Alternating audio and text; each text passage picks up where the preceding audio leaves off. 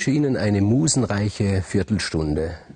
Ich gebe gern zu, wenn ich die Ilias gelesen habe, ich war in diesem Kampf zwischen den Griechen und den Trojanern immer auf der Seite der Trojaner gestanden. Die Trojaner waren mir die sympathischeren. Also ich hätte lieber in Troja gelebt als in irgendeiner der griechischen Städte, aus denen diese griechischen Helden kamen, diese rohen Burschen. Ich habe letzte Mal begonnen, die Geschichte der Stadt Troja zu erzählen. Heute will ich damit fortfahren. Ilos war der Gründer der Stadt Troja. Er hatte einen Sohn Laomedon. Und Laomedon heiratete Strymo. Und Strymo war die Tochter von Skamandros. Und Skamandros war ein Fluss. Und da stutzen wir wieder, wie kann das sein? Wie kann man die Tochter eines Flusses heiraten. Wie kann ein Fluss eine Tochter haben? Und wir sind da wiederum in einem fast vormythischen Zustand, nämlich in einem magischen Zustand. Alles ist beseelt, alles ist Ding und gleichzeitig Wesen. Ein Fluss ist ein Fluss, ist aber auch gleichzeitig ein göttliches Wesen. Und er kann einem erscheinen wie ein Mann, wie ein Held. Und das ist das Irritierende und auch das Gefährliche daran. Wann ist er Mann? Wann ist der Fluss? Er kann sich jederzeit fließend sozusagen vom Fluss zum Mann und vom Mann zum Fluss zurückverwandeln. Das ist gefährlich, wie gesagt. Dieser Skamandros war ganz auf der Seite der Trojaner. Er war ja der Fluss der Trojaner. Ich greife jetzt vor, bevor ich dann die Geschichte des Laomedon erzähle, mir möchte ich etwas über diesen Skamandros sagen, weil er gefällt mir doch sehr, sehr gut. Und er hat dem Achill einmal eines ordentlich ausgewischt. Der Achill hat nämlich am Ende des Krieges, um die Trojaner zu demütigen, um diesen Fluss zu demütigen, all die Männer, die Leichen der Männer, die er erschlagen hat, in diesen Fluss geworfen. Und da ist dann Skamandros aus diesem Fluss herausgestiegen und hat gesagt, dann leg dich mit mir an. Und da wusste Achill, das wird schwierig. Mit einem Götterwesen, das sich jederzeit in einen Fluss verwandeln kann. Und es kam zum Zweikampf zwischen Skamandros und Achill. Und Skamandros hätte den Achill geschlagen und er hätte wahrscheinlich nichts übrig gelassen von diesem Achill. Aber da rief Hera, die auf der Seite der Griechen kämpfte, ihren Sohn Hephaistos und Hephaistos hat mit seinem Feueratem den Fluss Skamandros ausgetrocknet und damit wurde der Achill gerettet. Ende der Vorschau. Wir sind noch gar nicht so weit, wir sind noch mitten in der Gründungsgeschichte von Troja. Wie gesagt, Laomedon, der Sohn des Ilos.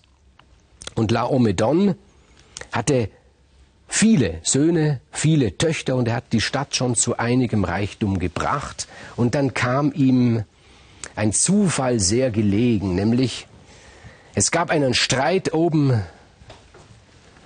im Olymp, einen furchtbaren Streit, der schlimmste, der je geherrscht hat zwischen den Göttern als Folge, ich habe die Geschichte schon erzählt, weil Zeus den Ganymed, auch einer der Vorfahren, ein, ein Großonkel des Laomedon, äh, entführt hat, weil er sich verliebt hat in ihn, weil er ihn zu seinem Mundschenk, zu seinem Liebling, zu seinem Bettgenossen gemacht hat. Hera war empört darüber, der ganze Olymp war in Aufruhr und Zeus wurde gezwungen, den Ganymed wieder zurückzugeben.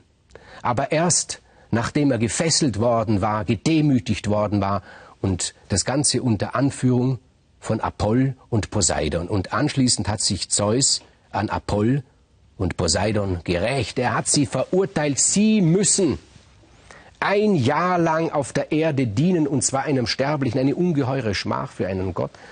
Und er hat befohlen, dass sie in den Dienst des Laomedon treten, des Königs von Troja.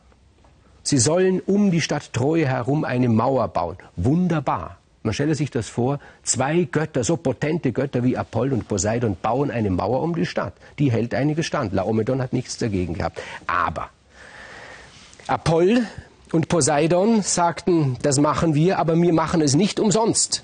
Laomedon, du musst uns bezahlen dafür.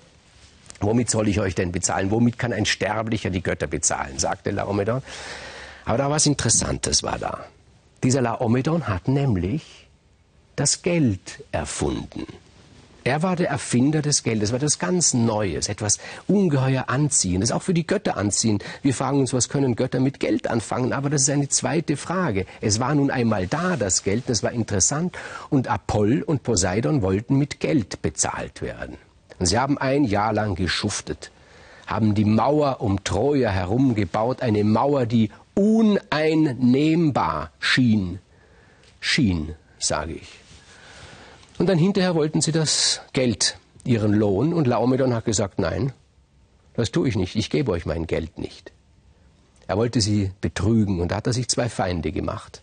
Apoll hat die Pest nach Troja geschickt und Poseidon hat ein Meeresungeheuer geschickt, das die Stadt belagert hat. Und es hieß, dieses Meeresungeheuer wird diese Stadt vernichten, wird noch schlimmer sein als die Pest.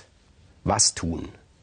Man hat einen Seher gefragt und der Seher sagte, ja, Laomedon, du musst deine Tochter Hesione opfern, dem Meeresungeheuer, dann wird die Stadt verschont. Gut, Laomedon bindet seine Tochter Hesione an den Fels vor Troja, das Meeresungeheuer nähert sich, um diese schöne, unschuldige Hesione zu verschlingen und da kommt zufällig, und das ist ja das Merkwürdige, der kommt immer irgendwie zufällig daher, nämlich Herakles. Ich habe noch nicht erzählt von ihm, ich habe mir den aufgespart. Das ist ja, mein Herakles ist ein ungeheuer weites Feld, ich habe mir das aufgespart, aber ich werde noch von ihm erzählen.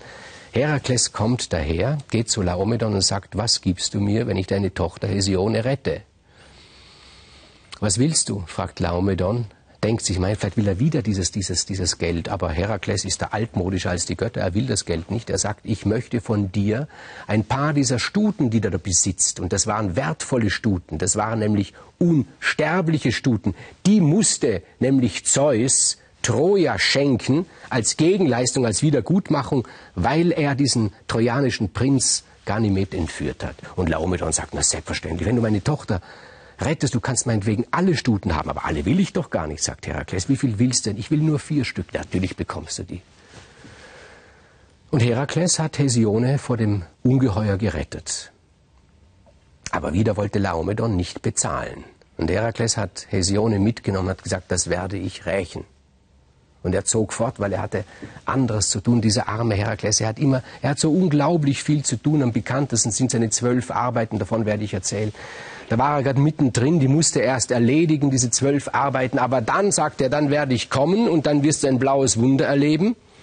Und er hat die Hesione mitgenommen. Und der, der, der Laomedon, der hat sich doch nur einen gegrinst, der hat sich gedacht, was für, wie soll das blaue Wunder ausschauen? Was kann er mir antun? Um meine Stadt herum ist eine Mauer, die haben Götter gebaut. Wie kann Herakles diese Mauer je einnehmen. Aber dann kam Herakles nach einigen Jahren, nachdem er seine zwölf Arbeiten erledigt hatte, kam er zurück. Und zwar in Begleitung. In Begleitung eines furchtbar starken, gigantischen Helden, nämlich Telamon. Sie erinnern sich an die Geschichte, die ich erzählt habe von Peleus, der Vater des Achill, und Peleus war der Bruder des Telamon. Und der Herakles sagt, ja gut, vielleicht ist diese Mauer gebaut worden von Göttern, das kann schon sein. Aber wir beide, Herakles und Telamon, wir werden diese Mauer vielleicht durchbrechen können. Und es gelang ihnen tatsächlich irgendwo eine Schneise in diese Mauer zu schlagen und sie stürmten mit ihren Heeren hinein. Und sie nahmen den Laomedon gefangen und sie töteten Laomedon, diesen betrügerischen König, der nie bezahlen wollte, was er schuldig war. Und sie töteten nicht nur Laomedon, sie töteten all seine Kinder. Nicht alle. Drei nicht. Hesione nun mal nicht. Hesione war ja die Mätresse des Herakles. Sie töteten den Titonos nicht, das war ja auch ein Sohn des Laomedon, von ihm habe ich schon erzählt. Titonos war der, der, der Liebhaber der Eos. Sie hat gebeten darum, dass er unsterblich ist und es wurde ihr gewährt, aber sie hat vergessen, um ewige Jugend zu bitten. Dieser, dieser, dieser Titonos, der wurde immer älter und älter und kleiner und, und welkte vor sich hin, der war auch nicht dabei, um den machte sich aber Herakles auch keine Sorgen. Und dann war noch ein Sohn des Laomedon, nämlich Priamos der Jüngste.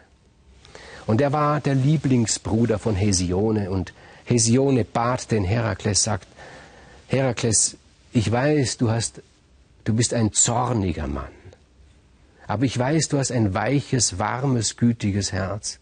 Und ich war dir immer eine weiche, warme, gütige Frau. Das stimmt, sagt Herakles. Aber dein Vater hat mich betrogen, er hat gebüßt, sagt sie. Lass mir diesen Bruder, diesen Priamos. Schau her, er ist erst 15 Jahre alt und ich liebe ihn, ich liebe ihn, sagt sie, so wie ich dich liebe. Sie traut sich nicht zu sagen mehr, weil sie wusste, Herakles, der brauchst dann gleich auch, ist furchtbar eifersüchtig.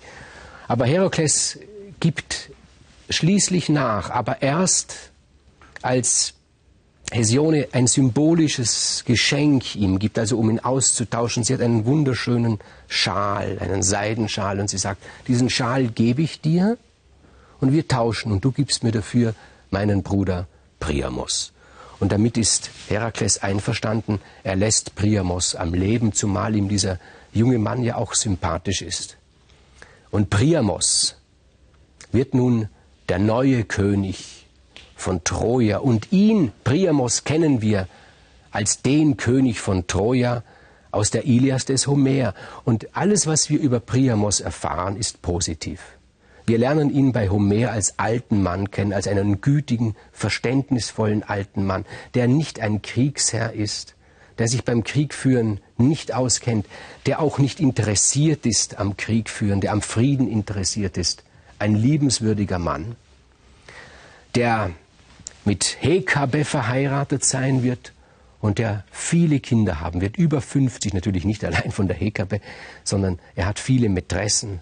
Aber die Hekabe, weil eben dieser Priamos so ein liebenswürdiger Mann ist, der zu seinen Schwächen steht, sie kann es ihm gut verzeihen, dass er andere Frauen hat.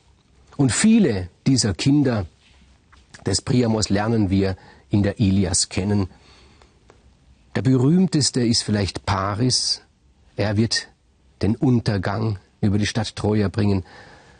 Oder ebenso berühmt wie Paris ist Hektor, der dann später der Heerführer wird. Oder eine seiner Töchter des Priamos, nämlich Cassandra. Sie erinnern sich daran, sie ist die Wahrsagerin, der nicht geglaubt wird. Und dieser Priamos wird ein sehr alter Mann werden, und am Ende seines Lebens muss er Furchtbares mit ansehen und Furchtbares erdulden, als die Griechen über die Stadt herfallen. Und er, das Letzte, was er sieht, ist, wie sein jüngster Sohn Polites ermordet wird vom Sohn des Achill, von diesem Vieh Neoptolemos. Davon werde ich später noch erzählen, ein bisschen davon habe ich ja schon erzählt. Aber das nächste Mal werde ich erzählen von der Lieblingstochter des Priamos, nämlich von Polyxena.